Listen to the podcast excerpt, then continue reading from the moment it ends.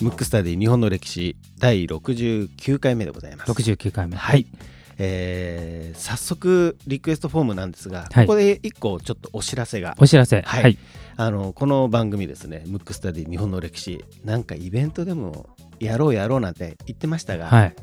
やることについについに決まりましたか？ほぼ決まりました。はい。で、えっ、と日程は2019年の8月。8月、うん。はい。8月のどこかで都内のどこかで、決まってねえだろっていうね ツッコミが全員から入ってますけど、ね。まあ、要するにやるぞと、うん。だからそのなんかねイベント、まあ、要は公開収録みたいはない。イメージで考えてますけども、えっ、とまあ大体2時間ぐらいで、はい。えー平日の夜なのかうん。あたりをちょっと想定してますけども、はい、なんかそういった、まあ、オフ会という言い方もちょっと違うんですがうん。イベント。はい、8月に。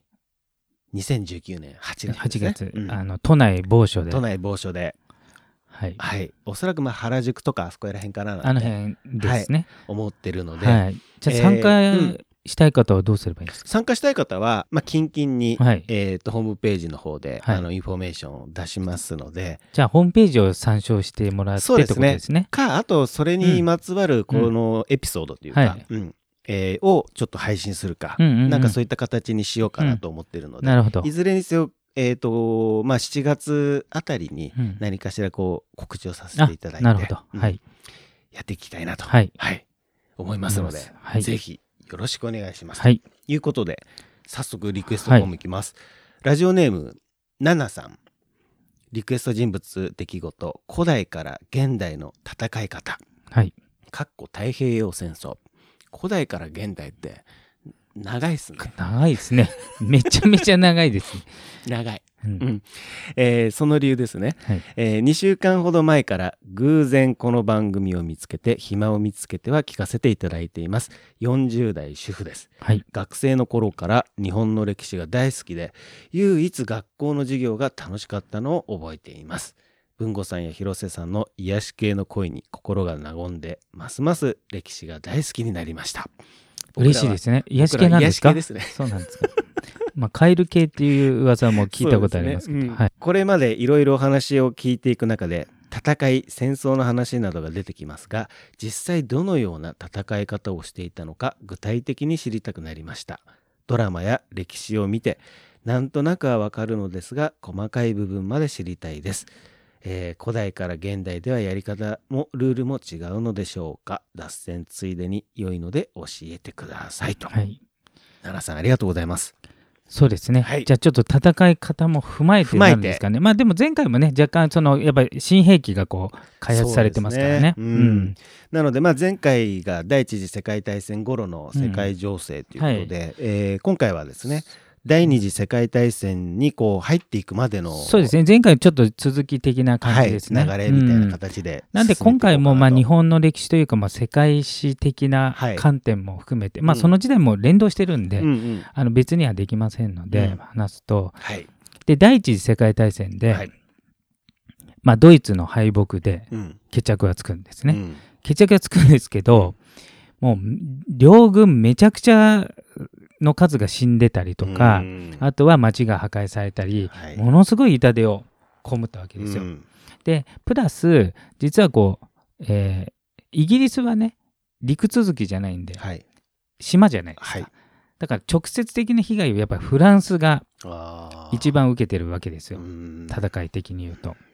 そうすると勝ったっていうことは、うん。フランス的にはちょっと弁償しろや。っていうか。ああなるほどね、うん。うんうん。いちょっとわゆる損害賠そうそうお償的な前どうしてくれんんだ、うん。こらみたいな感じの展開が、まあ他の国よりもやっぱ強めに出る、うん。まあ他の国ももちろん出るんですけど、うん。た時にもうその前にあのドイツがプロイセンっていうね、はい。名前だった頃に、うん。その時もフランスはうん。戦ってて、うん。まあよく戦ってるんですけどね。ね。でその時はねプロイセン勝ったんですよ、うん。でフランスボコボコにされてるんで、うん。今回の世界大戦でフランスが勝ったんで、はい。それはもういろんな恨みつらみがあるから、うん。まあ領土もよこせと。お金もよこせと。いうことで、うん。もうはっきり言えばちょっと通常よりもかなり多めの賠償を求めたわけですよ。うん。名前で言うと多分聞いたことあるんですよ。ベルサイユ条約。はい聞いたことあるかもしれない。優雅な名前ね。いうかな、まあ、フランスで行われてね。うん。で、その時にドイツうに、ん。まあ、国の収入の2年分をよこせと、だからもうとんでもないことを要求して。で、ドイツも負けたから、うん。まあじゃあ、それで飲んだんだけど、うん。結局す、自分たちも戦争して負けてるからう、んもともとボロボロじゃない。うん。さらに損害賠償とうん。領土の15%かな、もう取られて、結構持ってかれましたね、うん、だからボコボコのされた上にすごくなんつうのかな。あの賠償も多すぎて、うん。もう再起不能ぐらいになっちゃったわけですよ、うんうんうんうん。要するにちょっと追い込みすぎたわけですよ。フランスがドイツをですね。そうそうそうそうまあ一応連合国ってなってるから、まあうん。主にフランスだと思いますけど、うんうんうん追い込みすぎちゃったら人間どうですか？もう本当にもう自己破産寸前とかはい。追い込まれたら、うん。まあこれは開き直ることもありますよね。そうですね、うん。うん。そんであの要するにハイパーインフレってなって多分、うんあの教科書とかで見たことあると思うんですけど、うん。お札の束がこう重なって、うん。もうなんか物が買えないみたいなね、うん。例えば今の日本で言うと、はい。じゃあコンビニでおにぎり120円だったのが、1週間だったら1万円になってる、うん。その次になったら10万円になってるみたいな、うん。その次になったら100万円になってる。おにぎり1個が、うん。そしたらまずそのお金の価値がもう意味ないじゃないですか。うん。っていうのでそれがハイパーインフレってなっちゃって、それでもうドイツはもうもう経済的うに、ん。まあ、落ちるとこまで落ちたわけですよ。はい。そうするとね歴史の時って必ず英雄みたいな人、うん。それが本当の英雄かどうか分かんないけど、はい。来てこのままだとドイツは終わると、うん。だからもうこんなのもう払うわけあ払わねえっていうやつが出てきたんです、うん要するになんか踏み倒す。うん。もう賠償しない、うん。うん、でさらにこの国を立て直すのは俺しかいないってやつが出てくるわけですよ、誰でしょう。まさかの。まさかのです。ヒトラーですヒトラーが出てくるんですよ。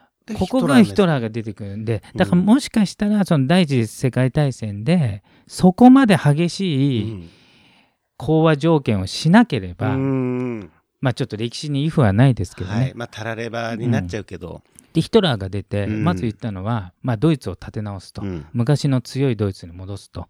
でさらにこの賠償はもう払わないと。うん。自国のためにその経済を使うと、うん。でさらに不景気なので景気が悪いと、まあ、日本でもそうですけど、うん。景気対策ってするじゃないですか、大体何します？仕事を作るわけ。仕事を作るだから公共投資とかですね、うん。なんか道路を作ったりとか、はい。それでアウトバーン作ったり、うん。いろいろ国要するに仕事自体を作ったわけです。よはい。そうすると、えー失業ししてる人たちが国が仕事を与えるから、うん。仕事もあり、うん。その稼いだお金はもう賠償として払わないから、うん。国がまあ回復してきたわけですよ、うんうん。だからヒトラーってあの初期の頃は民衆が圧倒的支持を受けて出てきたわけですよ。彗星のように、うんほんで議会がえーっとヒトラーのちなみに政党は何ていうか知ってます？えヒトラーの生徒なん超有名ですよ。鍵十字の、かはい。それはパッと出てきましたね。うん。ナチスです。ああナチスだ。うん。はい。ナチスっていう政党を作ってうん。出てきて、だからあれはクーデターで出たわけじゃなくて選挙で勝って。でどんどんどんどん議会の勢力があった時に、うん。そっからちょっと強引にねちょっと脅したりとかも多分しながら、うん。もうナチスが第一党になって、うん。でどんどんどんどん法律とかも変えて、うん。えっ、と日本は違いますけどね。日本は今って議員内閣制なんで、はい。内閣総理大臣じゃないですか、うん。でアメリカって大統領じゃないですか、でドイツって2つあったんですよ、うん。総理大臣もいて、うん。大統領もいる、うんうん。でドイツの場合は、えー、と大統領はちょっと名誉職的な感じで、えー、と総理大臣が力を握ってるうんうんうん。感じなんですけど、なんとヒトラーは総理大臣と大統領を兼ねて総統って名前になったんです。両方の権力を握って。でもうナチス以外認めないっていうことになって、うん。また出てきたわけですよ。うんうんた時に、ヨーロッパうはん。第一次世界大戦からまだに、えー、と20年かうん。経ってないのにドイツがまたうん。力を盛り返したと、うん。またあの大戦が始まってなってただドイツってあの第一次世界大戦もそうですけどめちゃくちゃ強いんですよ。うん。だからしばらくはあの戦わなかったんですよ。ね、はい。だからそれがねちょっと良くなかったとう思うんですよ、んあのイギリスもフランスもうん。融和政策っていうのをやっちゃうんですよ、うん。うん。でいろんなちっちゃい国を併合してもうちょっとドイツの領土を拡大し始めたんだけど、うん。イギリスとフランスはまだそこでまでヒトラーと戦う気はなかったんで、うん。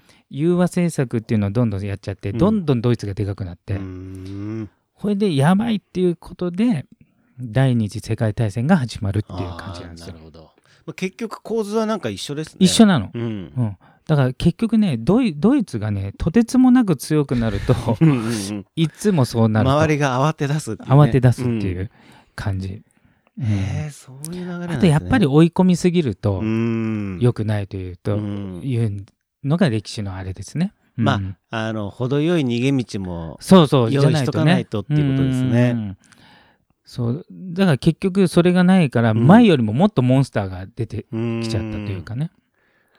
相当なモンスターですよね。そう。でプラス、うん。さらに、まあ、やっぱ技術技術革新はがさらに進んでるから、うん。いわゆる核兵器がはい。出てきた。もともと核を開発してるのはドイツですから、うん。うん。ドイツってすごいですね。だからちょっとヨーロッパってうん。陸続きじゃないですか、はい。なのに国によってカラーがいろいろ違って、はい。あのざっくり言うと南の、えー、とイタリアとか、うん。スペインとかはちょっとラテンのうん。感じで、まあ、明るいというか緩いというか、うん。うん。陽気な感じね。陽気な感じ。うん。でドイツとかちょっと寒いというか真ん中辺はなんかこうきっちりしてるみたいなうん。イメージで、うん。まあメルセデス・ベンツとかね 有名なそうですよ。高級車たちは結構ドイツ車が多いですもんね。でさらにヒトラーってそのなんていうの人心をこう掴むのがうまいっていうか人の心を掴むのがうまいっていうか、演説もうまいし、でそれを指南したっていうか側近でいた、えー、と初めてその政治うにん。そういう、なんていうのかな、まあ、プロパガンダっていうなちょっと有利になるようなうん。宣伝とか、はい。そういうのやったのがゲッペルスっていう人なんですうよ。ゲッペルスがものすごく天才だったので、うん。ヒトラーとかナチスがいかにいいかっていうその何プロモーションというか仕掛け、うんうん、がうまくて世界で初めてオリンピックを政治利用したのがゲッペルスなんでへベルリンオリンピックにしーて、はいはい。ドイツはこんなにすごいぞっていうね、ね。やったりとかあとテレビを活用してテレビ演説とか、全部うん。ゲッペルスがやったんです。よ、あとは今放送で禁止されてますけど、うん。サブリミナル。はいはい。あれもゲッペルス、うん。確かゲッペルスだと思うんですけど、ああいう技術を使ってうん。すり込むわけですよ、ヒトラーに任せたら大丈夫だよっていうね、うんいやーなんかじゃあもう本当にあらゆる手段をあらゆる手段をこ講じて、えー、と合法的に、うん。えー政権を取り、うん。そこからは一党独裁にして、うんえー、と軍隊のほかに親衛隊っていう、うん。要するに秘密警察みたいな。出てきますねどんどん。うそう。親衛隊聞いたことあります？いや親衛隊って僕アイドルの親衛隊。もそういう親衛隊だからあの公的な軍隊じゃなくて、まあうんひナチスの中の警察みたいなね、うん。それ親衛隊って言うんですよ、うん。ただ紛らわしいことに親衛隊の隊長はヒムラーって言うんですよ、ヒトラーじゃなくてこの人も言うんですよそう。うんうん。だから意外と、うん。意外とって言ったら変ですけどヒトラーのキャラもそうだけど、うん。その周りのブレーンもすごくて、うん。いかに大衆に熱狂的支持を受けるかっていうのをうん。かなりやってるんですよ。いやーじゃあ本当にしっかりしやうんちゃんとしたもう脚本が出来上がってたような感じですね、うんうんこれこうこうしようっていうね、そうなんですね、で彼自身も演説もうまいし、うん。見せ方うまいし、うん。うんでうまく外側に敵を作って、うん。ドイツの危機を煽って、うん。団結してうん。いこうっていうね、でモンスターがし出来上がってそれで一気に一気に第二次世界大戦にこうそう。でしばらくそのモンスターが出来上がる過程で、うん。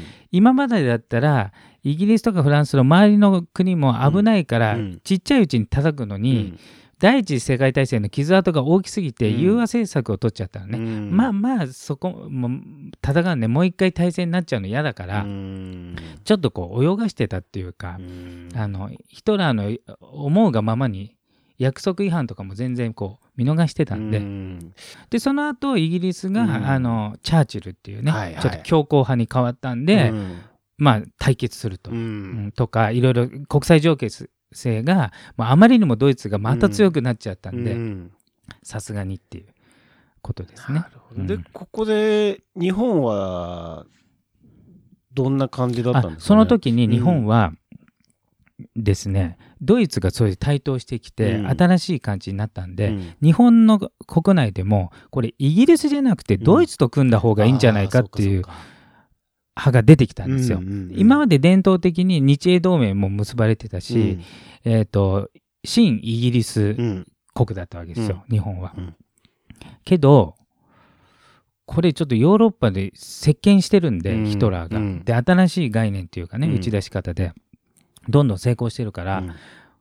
そっちの方がいいんじゃないかうっていうね、ん。うんところも出てきて最終的にはやっぱドイツと組んじゃったわああそっか、けです、うん、日本は選択的に言うと。それがある意味で悲劇のそうそう。三国同盟を結んじゃったんで、ヒトラーと。うん。うん。そこら辺は僕もちょっといろんな本大好きで読んでますから。そう。うん。で最後は決定的うにん。アメリカを敵に回しちゃうと、いうところに行っちゃうんですよ。なるほどですね、またこの辺はねいろいろリクエストもあるんで個別個別に人かもしれないし、ね時代かもしれないんですけど、うん。またやっていこうかなと思います。なるほど、はい。まあ今回はまあ第68回と69回でね、はい。まあ第一次世界大戦からまあ第二次世はい界大戦の入るぐらいまで、入るぐらいまでですね、うんはい。お話ししていきましたけども、はい。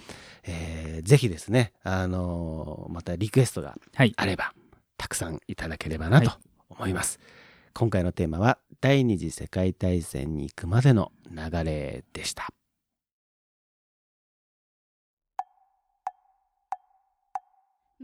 むくむくラジオだべ？